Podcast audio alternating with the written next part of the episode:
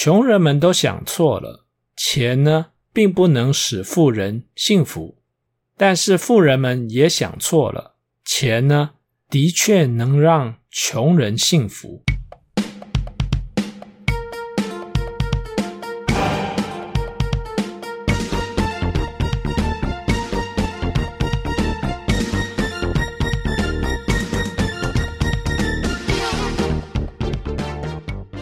这一集我们要来谈一个历久不衰的话题：我适合创业吗？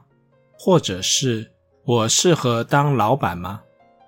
在我论命的过程当中呢，其实也蛮多人问我类似或相同的问题。你可不可以帮我看一下，我到底适不适合自己创业当老板？虽然说一般人对于当老板有一些基本的概念，但是实际讨论起来又有点众说纷纭、含混不清的模糊。其实并不是不领任何人的薪水，要靠自己挣钱，就是当老板。有些职业，像是律师、会计师、作家，或者是画家、艺术家，这些职业也符合不领任何人的薪水这个条件。但是这些专业人士很少说自己是当老板。那么自己开一家公司，就算是当老板创业吗？有些人开了公司，纯粹是为了税务上面的考量。公司从头到尾，从上到下，就只有他一个人。严格来说，也不能算是创业当老板。或许我们应该用几个简单的定义来界定一下，什么叫做创业，自己当老板。第一个。是资金，要做生意赚钱，无论是要卖产品还是要卖服务，一定要有本钱，也就是资金。好几个人一起出钱，就叫做合资；自己一个人出钱呢，就叫做独资。好几个人一起出钱的合资呢，当然可以降低筹措资金时候的压力。但是你就要有心理准备，可能要面对错综复杂又难搞的合伙关系。自己一个人出钱的独资呢，当然就可以为所欲为，爱怎么搞就怎么搞，爱怎么花就怎么花。可是如果亏钱的话呢，就是亏掉自己口袋里的钱，毫无转还的空间。这种压力呢，只能自己一个人独立承担了。第二个就是负责人，自己一个人出钱独资的时候呢，自己就是理所当然的负责人。但是如果是很多人一起出钱合资的时候呢，如果自己出的钱比较多，也应该理所当然地当负责人。毕竟自己出了那么多钱，要有掌控全局的权利啊。但是如果自己出的钱比别人少，却当上了负责人，那么就要有自己的背后是不是有一只看不见的黑手这种心理准备了。你是不是被人家当做人头，还是背后有人要掌控你？毕竟在这种合作的关系里面，谁出的钱比较多，谁说话就会比较大声。既然钱出的没有人家多，那么有些事情就要尊重别人的意见或是决定。可是自己当了负责人，又有一定程度的责任还有义务，这种有责无权的情况呢，往往就是一个风险所在。钱或许不是万能的，但是拿来逼迫一个人，绝对绰绰有余啊。第三个就是员工。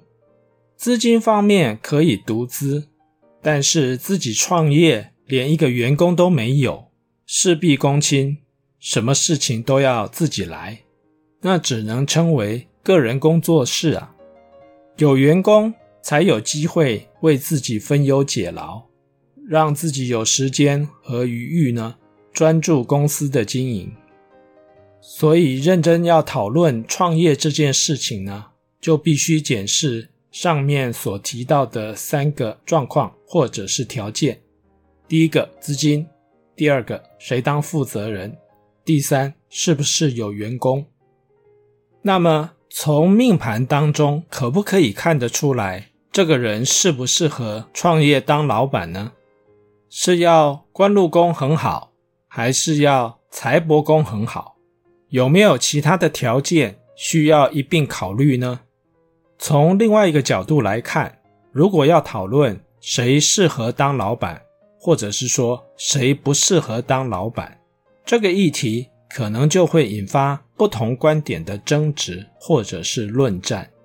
会有这种争执或者是论战的主要原因是，我们常常将适合还有能力画上等号，适合就等于有能力，不适合就等于没有能力。相信大多数的人都不愿意被贴上没有能力的标签。但是如果要讨论一个人适不适合当老板，适不适合创业，就不只是能力面向的讨论，更是人格特质、心态、价值观，还有作命者本身意愿的分析了。事实上，老板并不只是一种职务或者是身份，而是需要对工作还有事业有超乎常人的热情。领人薪水的上班族呢，可以在下班之后将工作的事情呢抛诸脑后，但是当老板的人应该是没有这种特权吧？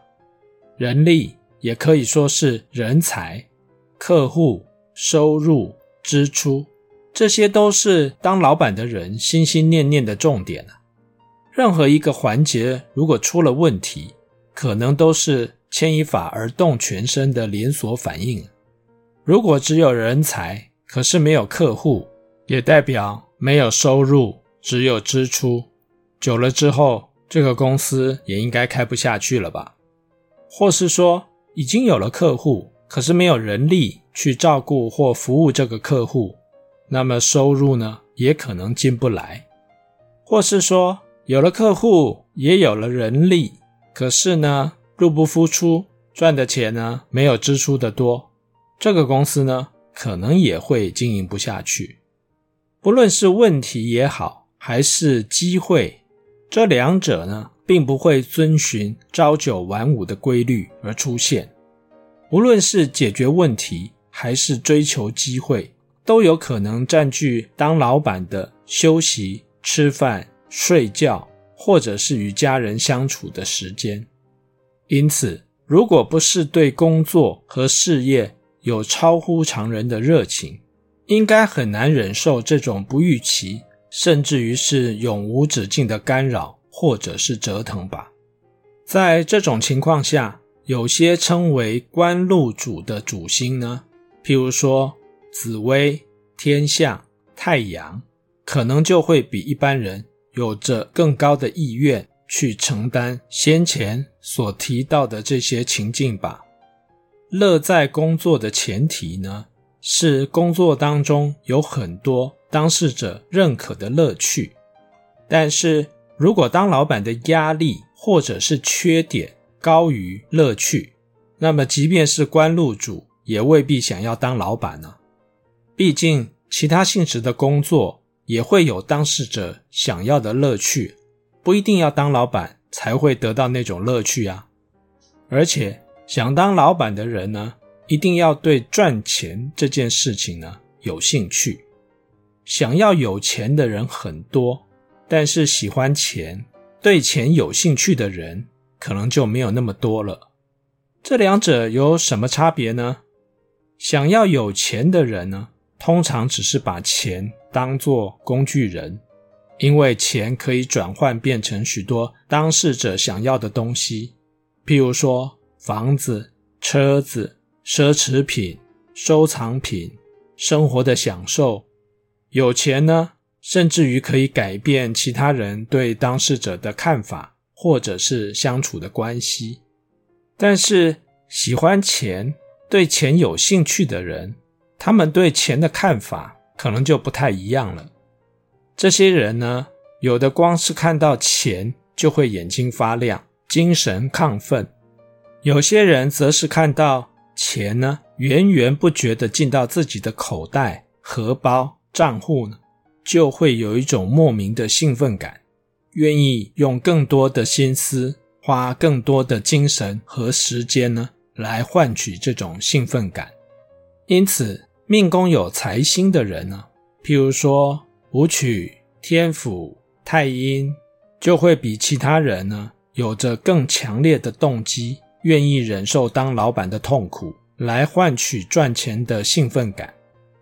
虽然说官禄主对事业比较有热情，财帛主也就是财星，这些主星坐命呢，当然会比其他主星坐命的人呢，有着更强烈的创业当老板的动机。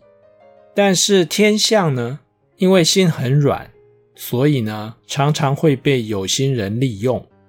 如果自己创业当老板的时候呢，可能就要留意一下，自己是不是太过于相信别人，或是做了不必要的授权，而让自己背上了黑锅，还有责任呢？太阴虽然也是财星，但是太阴的价值观呢，却是希望生活平静，能够快乐享受，所以愿不愿意忍受当老板的痛苦还有压力呢？就是另外一个问题了。的确，我也碰到许多人是因为想要赚更多的钱，所以就自己创业当老板。但是那句老生常谈的“钱非万能，但是没有钱万万不能”，的确道尽了人的欲望以及矛盾。有句话是这么说的：“穷人们都想错了，钱呢，并不能使富人幸福。”但是富人们也想错了，钱呢，的确能让穷人幸福。我们先前提到了创业当老板，要么对工作事业有热情，要么对赚钱呢有激情。但是这两个条件呢，还不足以构成当老板的要件。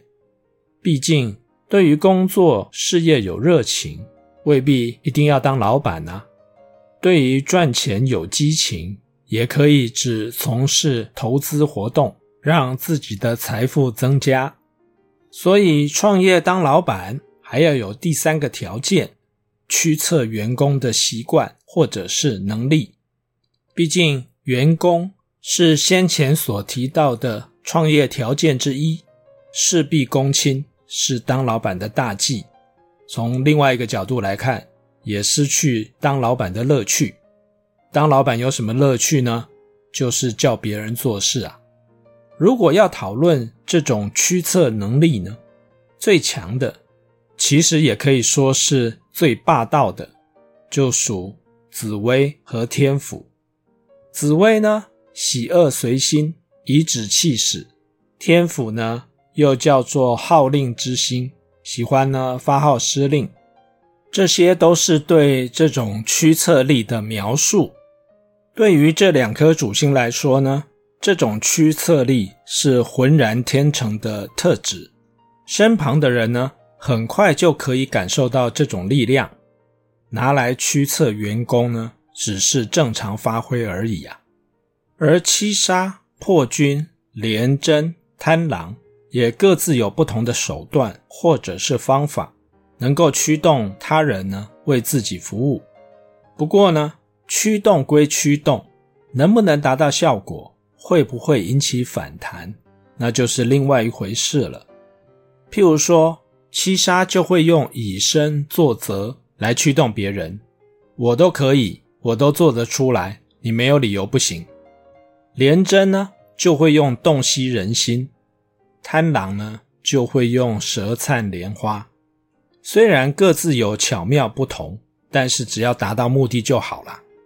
因此，适不适合当老板，就在前面所提到的，对工作是不是有热情，对赚钱是不是有激情，能不能驱动员工为自己做事，这几个条件形成一种平衡。有些人对工作有热情，驱策能力呢也很强。可以平衡一下没有那么爱钱的动机。譬如说紫薇，有些人是对赚钱有激情，驱策能力也很强，多少可以平衡一下没有那么热爱工作的动机。譬如说天府，如果用命宫主星的三方四正来分析呢，我们先前所提到的这种三个条件要达到平衡或者是互补的现象呢，就更为明显了。七杀的对宫一定有天府，因此七杀的驱策力就是隐藏在个性当中的一种本能。到底是要自己做呢，还是要叫别人做？就会用效益还有效率来衡量，自己做的比较好。那当然就是自己做，可是无关紧要，或者是做的比较差一点，也可以达到目的的话，那就会叫别人来做。七杀的财帛宫一定有贪狼，对于钱这种事呢，当然是多多益善了。你也可以说是贪财，而对宫的天府也是财星，对于钱的欲望呢，也有推波助澜的效果。武曲的官禄宫一定有紫微，颐指气使或许不是武曲的本性，但是在要赚钱的强烈动机之下呢，在工作事业上面驱策他人达到目标，也不会是一件太困难的事了。只是武曲呢，通常直来直往，毫不掩饰的个性，因为驱策他人而造成反弹。也是很正常的事啦。紫薇的财帛宫呢，一定有武曲，也代表金钱是紫薇的重要资源，需要一个善于打理钱财的武曲来掌控还有调度。尤其是眼界高、重品质的紫薇，想要发展的事业，通常不会是一种急就章的吉星之作，更需要稳定的财源。作为基础，并且将财务呢当做事业成功的基本指标。有关创业当老板的条件，先讲到这里，我们下次继续喽。